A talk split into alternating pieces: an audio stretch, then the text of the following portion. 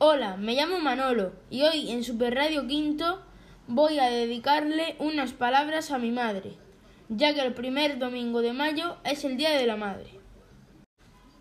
Antes de despedirme, quería decirte que te quiero mucho y me gustaría felicitarte todos los años, el Día de la Madre. Gracias, mamá.